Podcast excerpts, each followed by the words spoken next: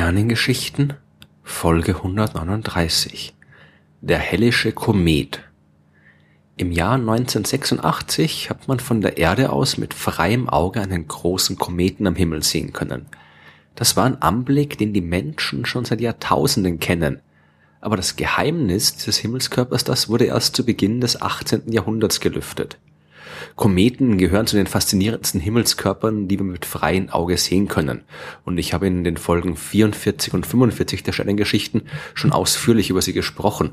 Die sind vor allem deswegen so faszinierend, weil sich ihr Anblick so dramatisch von dem unterscheidet, was man normalerweise am Himmel sehen kann. In der klaren Nacht sieht man dort ja hauptsächlich Lichtpunkte. Da gibt es die Sterne, die Nacht für Nacht am gleichen Punkt des Himmels zu finden sind, und es gibt die Lichtpunkte der Planeten, die sich zwischen den Sternen hin und her bewegen. Und ab und zu kann man auch mal eine Sternschnuppe sehen, die schnell über den Himmel huscht. Ein Komet allerdings sieht ganz anders aus. Der erscheint als große, leuchtende und oft unregelmäßig geformtes, wolkenartiges Gebilde, das noch dazu einen langen Schweif haben kann, der sich über weite Bereiche des Himmels zieht. Die Bewegung der Planeten, die war in gewissem Ausmaß schon in der Antike vorhersagbar. Kometen dagegen sind früher unvermittelt am Himmel aufgetaucht und dann ebenso unvermittelt wieder nach einigen Wochen verschwunden. Das alles hat dazu geführt, dass man lange Zeit davon überzeugt war, dass es sich bei diesen Objekten gar nicht um Himmelskörper handelt, sondern um irgendwelche anderen Phänomene, um Leuchterscheinungen in der Lufthülle der Erde zum Beispiel oder irgendwelche mystischen oder religiösen Zeichen, die auf kommendes Unheil hinweisen sollen. Erst die Beobachtungen, die der dänische Astronom Tycho Brahe beim Kometen des Jahres 1577 gemacht hat, hat sich gezeigt, dass es sich wirklich um ein Objekt handeln muss, das sich außerhalb der Erdatmosphäre und auch noch weit hinter der Bahn des Mondes durchs Weltall bewegt. Aber so richtig verstanden hat man die Himmelskörper damals immer noch nicht. Dazu hat erstmal Isaac Newton herausfinden müssen, wie man die gravitative Wechselwirkung zwischen Objekten mathematisch beschreiben kann. Das hat den Astronomen die Möglichkeit eröffnet, die Bahnen von Himmelskörpern zu berechnen. An der Veröffentlichung von Newtons großem Werk war auch der englische Astronom Edmund Halley beteiligt. Gegen Ende des 17. Jahrhunderts hat sich Halley mit der Frage beschäftigt, ob es für die von Johannes Kepler gefundenen Gesetze zur Beschreibung der Planetenbewegung auch irgendwelche mathematischen Beweise gibt. Er hat Isaac Newton um Rat gefragt und der hat ihm erklärt, dass er dieses Problem schon längst gelöst hat, aber nur noch nicht veröffentlicht hat. Newton war generell sehr zögerlich bei der Publikation seiner Ergebnisse, aber Halley hat ihn überreden können, seine Arbeit endlich aufzuschreiben und drucken zu lassen. Das Ergebnis war Newtons berühmtes Buch Principia Mathematica Philosophiae Naturalis mit der ebenfalls berühmten Formel zur Berechnung der Gravitationskraft. 1705 hat Halley dann die Bahnen von verschiedenen Kometen untersucht, die man in der Vergangenheit sehen konnte. Er hat mit Newtons Formel genau berechnet, wo und wie die sich um die Sonne bewegt haben und dabei festgestellt, dass Kometen, die in den Jahren 1531, 1607 und 1682 zu sehen gewesen waren, alle auf verdächtig ähnlichen Bahnen durch Sonnensystem geflogen sind. Die Bahnen waren so ähnlich, dass Halley die Hypothese aufgestellt hat, das wäre jedes Mal derselbe Komet gewesen. Ein Komet, der sich auf einer periodischen Umlaufbahn um die Sonne befindet und der Erde dabei alle 76 Jahre nahe kommt. Und das nächste Mal sollte das laut Halley im Jahr 1759 der Fall sein. Halley ist leider schon im Jahr 1742 gestorben. Aber im März 1759 ist der Komet wie von ihm vorhergesagt tatsächlich zurückgekehrt und konnte von der Erde aus beobachtet werden. Seitdem trägt dieser Himmelskörper ihm zu Ehren auch seinen Namen und wird hellischer Komet genannt oder ganz offiziell der Komet 1P Halley. Das P in der Bezeichnung bedeutet, dass der Komet weniger als 200 Jahre für den Umlauf um die Sonne braucht und daher zu den kurzperiodischen Kometen gehört. Und die 1 zeigt, dass das der erste Komet war, bei dem man das herausgefunden hat.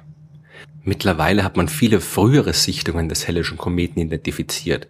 Die berühmteste Darstellung, die findet man vermutlich auf dem Teppich von Bayeux, das ist ein 68 Meter langer Wandteppich aus dem 11. Jahrhundert und der zeigt die Schlacht von Hastings. Die fand im Jahr 1066 statt und dabei hat sich das Heer des Normannen Wilhelm des Eroberers in England dem Heer von dem angelsächsischen König Harald II. gestellt und dieses Jahr besiegt.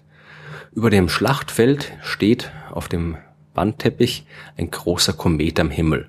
bei dem es sich um Halley's Komet handeln muss, der im März 1066 tatsächlich an der Erde vorbeigeflogen ist. Es gibt aber auch Aufzeichnungen, die noch viel älter sind. Die erste verlässliche Sicherung des Kometen, die stammt aus dem Jahr 240 vor Christus und wurde von chinesischen Astronomen gemacht. Aber auch ein paar Jahrhunderte zuvor könnte Halley's Komet schon von griechischen Forschern beobachtet worden sein. Da ist man sich noch nicht ganz sicher, was die Aufzeichnungen bedeuten. Im 14. Jahrhundert wurde der Komet auch vermutlich vom Künstler Giotto di Bodone beobachtet und der hat diesen Anblick in seinem berühmten Bild die Anbetung des Jesuskinds durch die heiligen drei Könige verewigt und damit den Mythos begründet, der Stern von Bethlehem wäre ein Komet gewesen, obwohl das nicht so war, wie ich in Folge 4 der Sternengeschichten erklärt habe. Die Kometen, die waren dank Kelly zwar berechenbar geworden, aber so wirklich verstanden hat man sie immer noch nicht. Erst später hat man herausgefunden, dass es sich dabei um vergleichsweise kleine Objekte mit einigen Kilometern Größe handelt, die aus einer Mischung von Gestein und Eis bestehen. Kommen die der Sonne nahe, dann wird das Eis zu Gas, zu Dampf und reißt dabei jede Menge Gestein und Staub von der Oberfläche mit sich hinaus ins All und erzeugt so die riesige Wolke, die den Kometenkern umhüllt und ihm seinen typischen Anblick verleiht. Wie es hinter diesem Vorhang aus Gas und Staub aussieht, das allerdings war unbekannt. Im Jahr 1986 hat sich Halley ein weiteres Mal der Erde genähert und diesmal war man vorbereitet. Die Europäische Raumfahrtagentur ESA hat im Juli 1985 die Raumsonde Giotto ins All geschickt. Am 14. März 86 hat sie dann den Kometen getroffen und ist in einem Abstand von nur 596 Kilometern an ihm vorbeigeflogen. Und dabei gelangen Aufnahmen, auf denen sein Kern das erste Mal zu sehen war. Der sieht ein bisschen aus wie eine Erdnuss, unregelmäßig geformt, 15 Kilometer lang, 8 Kilometer breit. Giotto konnte im Vorbeiflug auch messen, dass die Wolke, in die er sich hüllt, zu 80 Prozent aus Wasser besteht, zu 10 Prozent aus Kohlenstoffmonoxid und zu zweieinhalb Prozent aus Methan und Ammoniak. Hallys Oberfläche, die war auch überraschend dunkel. Und das zeigt, dass dort sehr große Mengen an Staub liegen müssen. Und auch die Dichte des Kerns hat man messen können. Die war mit 0,3 Gramm pro Kubikzentimeter enorm gering. Viel geringer, als es bei einem reinen Felsbrocken oder selbst einem reinen Eisbrocken zu erwarten gewesen wäre. Der Komet Halley muss also porös sein und jede Menge große und kleine Hohlräume in seinem Inneren haben. Der Kern rotiert auch mit einer Periode von wenig mehr als sieben Tagen um seine lange Achse und die Bilder zeigen außerdem, dass nur ein kleiner Teil der Oberfläche aktiv ist. Staub und Gas dringen nicht von überall hinaus ins All, sondern nur von bestimmten Punkten, die auf der Hälfte liegen, die der Sonne zugewandt ist. Halley hat damals pro Sekunde mehr als 50 Tonnen Material verloren. Insgesamt waren es bei seiner letzten Annäherung an die Sonne 50 Milliarden Kilogramm, was aber trotzdem nur zweieinhalb Promille seiner gesamten Masse ausmacht. Die Staubspur, die Halley durch Sonnensystem zieht, die wird von der Erde zweimal in jedem Jahr gekreuzt. Einmal im Oktober. Und wenn dann die Staubkörnchen auf die Erdatmosphäre treffen, können wir sie als Sternschnuppen der Orioniden beobachten. Und im Mai sorgt Hallys Staub während des Sternschnuppenschauers der Äther-Aquariden ein zweites Mal für schöne Leuchtspuren am Himmel. Die Mission zu Halley hat damals nicht nur unser Wissen über die Kometen dramatisch erhöht, die war auch aus rein technischer Sicht ein richtiger Meilenstein. Das erste Mal ist man dem Kometen so nahe gekommen und das erste Mal hat die Europäische Raumfahrtagentur eine Mission außerhalb der Erdumlaufbahn durchgeführt. Es war klar, dass man diesen Erfolg wiederholen wollte und noch mehr über den Kometen herausfinden muss. Deswegen hat man kurz nach Giottos Besuch bei Halley die Planung einer noch ambitionierteren Mission begonnen der Flug und die Landung auf einem Kometen.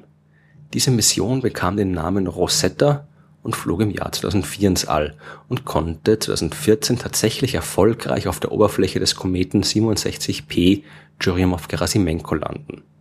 Das nächste Mal wird der hellische Komet im Jahr 2061 an der Erde vorbeifliegen. Und dann werden sicherlich nicht nur wieder jede Menge wissenschaftlicher Instrumente und Raumsonden auf diesen Himmelskörper warten, auch die Menschen werden wieder ihren Blick zum Himmel richten und den großartigen Kometen genauso beobachten, wie sie es schon seit Jahrtausenden tun.